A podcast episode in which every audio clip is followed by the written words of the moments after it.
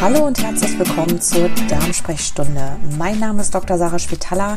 Ich bin Wissenschaftlerin und Gründerin des virtuellen Zentrums für Darmgesundheit.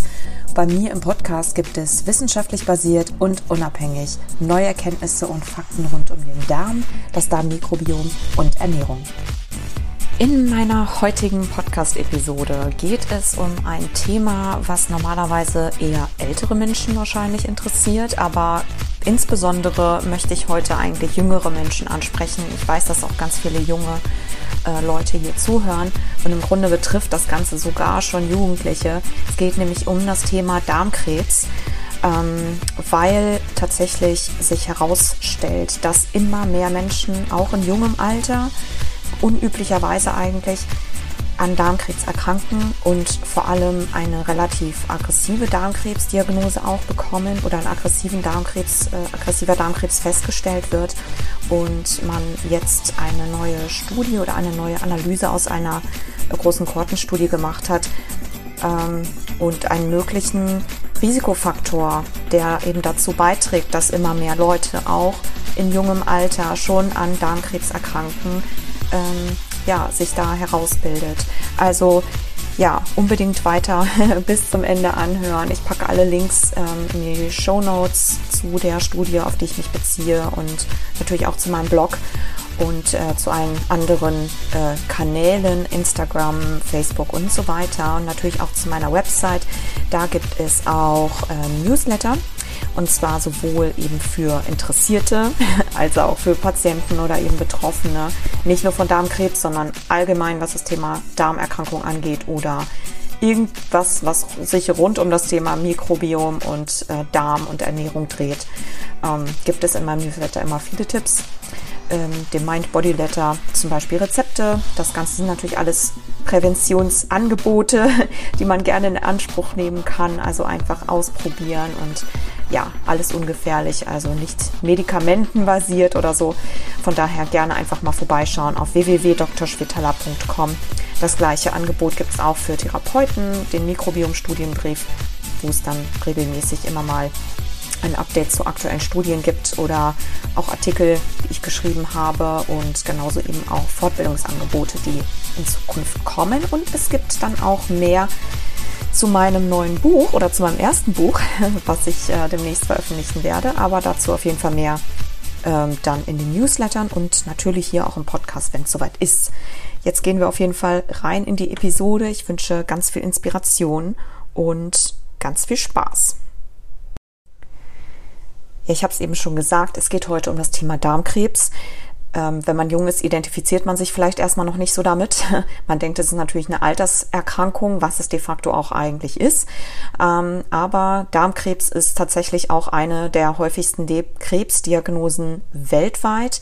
Es gibt sehr starke regionale Unterschiede, über die ich jetzt äh, hier an dieser Stelle nicht reden möchte, ähm, sondern eben an, in einem anderen Podcast mal, in einer anderen Episode und auch in meinem Buch etwas mehr bespreche. Die aktuellen Inzidenzraten zeigen auf jeden Fall, dass eine von 20 Frauen und einer von 17 Männern in Deutschland im Laufe des Lebens an Darmkrebs erkranken wird. Die meisten davon sind über 70, wie gesagt, das war zumindest bisher so. Mindestens die Hälfte aller Krebsfälle wären vermeidbar. Die meisten Menschen können also ihr Darmkrebsrisiko einfach durch einen gesunden Lebensstil gering halten oder senken. Ähm, es sind in über 80 Prozent der Fälle oder noch mehr nicht die Gene, die man vererbt bekommt, sondern eben viele Lebensstilfaktoren, die dort eine Rolle spielen. In Deutschland zumindest sterben jedes Jahr immer noch 25.000 Menschen daran obwohl in den letzten Jahren die Gesamtzahl der Krebsneuerkrankungen in vielen Ländern eher stabil ist oder sogar sinkt, auch in Deutschland, zumindest bei den über 50-Jährigen zeigt sich das aber in einer anderen Gruppe nicht. Dafür da äh, zeichnet sich nämlich ein anderer Trend ab, dass nämlich immer mehr Menschen eine Krebsdiagnose schon in jungem Alter bekommen, und zwar unter 50.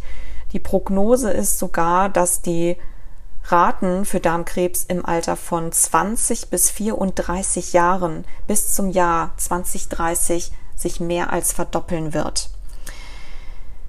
Aktuelle wissenschaftliche Erkenntnisse zeigen, dass es nicht nur an der Diagnostik liegt, auch das molekulare Profil in dem Krebsgewebe ähm, bei den jungen äh, Menschen, die diagnostiziert werden, scheint auch aggressiver zu sein. Hier muss man noch ein bisschen mehr untersuchen, aber all das, was man bisher weiß, deutet darauf hin. Das erhöht das Risiko auch daran zu sterben. Das ist natürlich besonders fatal, weil regelmäßige Vorsorgeuntersuchungen normalerweise erst ab 50 empfohlen werden, zumindest hier in Deutschland, womit bei vielen jungen Menschen eben der Krebs auch zu spät entdeckt werden könnte. Ja, also hier ist es ganz wichtig, äh, sich das bewusst zu machen. Die Amerikaner haben zum Beispiel letztens ähm, ihre Empfehlung umgestellt und empfehlen mittlerweile eine Vorsorgeuntersuchung schon ab dem Alter von 45. Neben den ja, eher bekannten Risikofaktoren wie Rauchen, Übergewicht, Bewegungsmangel, Alkohol trinken oder auch eine ballaststoffarme Ernährung und so weiter, haben Wissenschaftler jetzt allerdings in einer Analyse von diesem Jahr ähm, aus einer großen Kohortenstudie mit über 116.000 Frauen einen neuen möglichen Risikofaktor entdeckt, der besonders in Verbindung steht eben mit einer Darmkrebsdiagnose auch in jungem Alter. Und zwar sind das zuckergesüßte Getränke. Also sowas unter anderem wie Limonaden, Cola, Eistee und Co. Zwischen 1991 und 2015 hat man also bei diesen 116.000 Frauen dann ähm, die Ess- und Trinkgewohnheiten genau getrackt und analysiert und verglichen mit Frauen, die weniger als ein Glas zuckergesüßte Getränke in der, äh, am Tag, äh, in der Woche, Entschuldigung, getrunken haben. Und zwar als Jugendliche, wenn sie also noch jünger als 19 waren, hatten diejenigen, die zwei oder mehr Gläser pro Tag tranken, ein mehr als doppelt so hohes Risiko an Darmkrebs schon in jungem Alter zu erkranken. Die, diese, ähm, das ist natürlich nur eine Korrelation, die hat man zum Beispiel aber nicht für Fruchtsaft jetzt entdeckt. Ein häufiger Konsum von oder ne, je mehr zuckergesüßte Getränke man trinkt, ähm, steht es auch, wie mittlerweile aus vielen Studien hervorgeht, in Verbindung mit Stoffwechselproblemen und Typ 2 Diabetes, was wiederum auch ein Risikofaktor für Darmkrebsentstehung auch im jungen Alter schon ist. Das hat eine andere Analyse aus dem letzten Jahr schon gezeigt.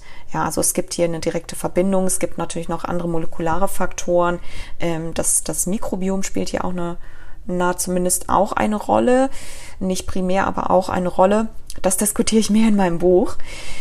Obwohl auf jeden Fall noch mehr Studien und Analysen natürlich nötig sind, um diese Verbindung wirklich dann auch zu bestätigen, es immer noch viele weitere Risikofaktoren gibt, die dabei eine Rolle spielen bei einer Krebsentstehung. Das ist natürlich eine Erkrankung, bei der ähm, eben nicht nur ein einzelner Faktor eine Rolle spielt und eben diese Analyse auch nur Frauen untersucht hat, ist es auf jeden Fall, glaube ich, für jeden ein erstes Signal, ähm, seine Getränkegewohnheiten ein bisschen zu hinterfragen, wenn man auf jeden Fall ganz sicher sein möchte, sein Darmkrebsrisiko auch zu senken. Ja, was kann man jetzt stattdessen machen? Man kann auf jeden Fall natürlich auf Wasser umsteigen, das ist in jedem Fall sicher. Ähm, aber es gibt auch Getränke, die möglicherweise das Darmkrebsrisiko senken können. In dieser aktuellen Studie haben die Wissenschaftler eine Alternative gefunden, von ungesüßten Getränken natürlich, nämlich Kaffee oder Milchkaffee, ohne Zucker, wie gesagt, weil es nämlich hierfür ein geringeres Risiko für Darmkrebs in jungem Alter gab. Insofern einfach auf eine Alternative umsteigen, wenn möglich. Das Ganze kann man natürlich auch nach und nach machen. Man muss nicht kalten Entzug machen, sondern kann sich auch nach und nach vom Zucker entwöhnen. Da gibt es natürlich diverse äh, Blogs und äh, Bücher mittlerweile zu. Also das ist äh, definitiv möglich. Ja, diese Studie zeigt jedenfalls, um das nochmal kurz zusammenzufassen, nicht, dass zuckerhaltige Getränke jetzt per se Darmkrebs verursachen oder dass Kaffee jetzt vor Darmkrebs schützen kann, aber weniger oder eben kein Zucker und vor allem in dieser konzentrierten Dosis, wie das in Getränken der Fall ist, ist eben aus ganz, ganz vielen Punkten gesundheitlich gesehen viel besser für uns, als eben ja, mehr davon zu trinken. Und außerdem ganz wichtig, eben auch an alle, Darmkrebsvorsorge ernst nehmen, ist super wichtig und offenbar eben auch schon relevant oder könnte relevant sein für die generelle Bevölkerung ab 45 Jahren, nicht erst ab 50. Vor allem, weil einfach viel, viel mehr zuckergesüßte Getränke und allgemein sehr, sehr viel Zucker natürlich in heutigen Lebensmitteln zusätzlich drin ist, äh, was das Risiko also erhöhen könnte. Ähm, es ist unangenehm, aber man sollte es wirklich ernst nehmen. Und je früher, das muss man sich auch klar machen, je früher Darmkrebs entdeckt wird, desto besser ist eben auch die Chance, nicht daran zu sterben. Ja, ich hoffe, das war ein kleiner Impuls für heute und ähm, vielleicht hat es den einen oder anderen dazu bewegt, ähm, ja, sich von einem Getränk zum nächsten oder einfach mehr ungesüßte Getränke zu trinken. Wie gesagt, das kann man natürlich auch langsam machen. Für alles weitere, für Rezepte und so weiter auch gerne immer auf Instagram vorbeischauen unter @drschwitala und ansonsten auf meinem bald ähm, existierenden Blog sich umschauen. Es gibt schon einige Artikel, aber wir bauen das gerade noch auf. Ähm, und natürlich im Newsletter anmelden. Unter www.drschwitala.com findet ihr auf jeden Fall alles weitere. Insofern wünsche ich jetzt noch einen inspirierenden Tag und ein schönes Wochenende und wir hören uns bald wieder. Bis dann.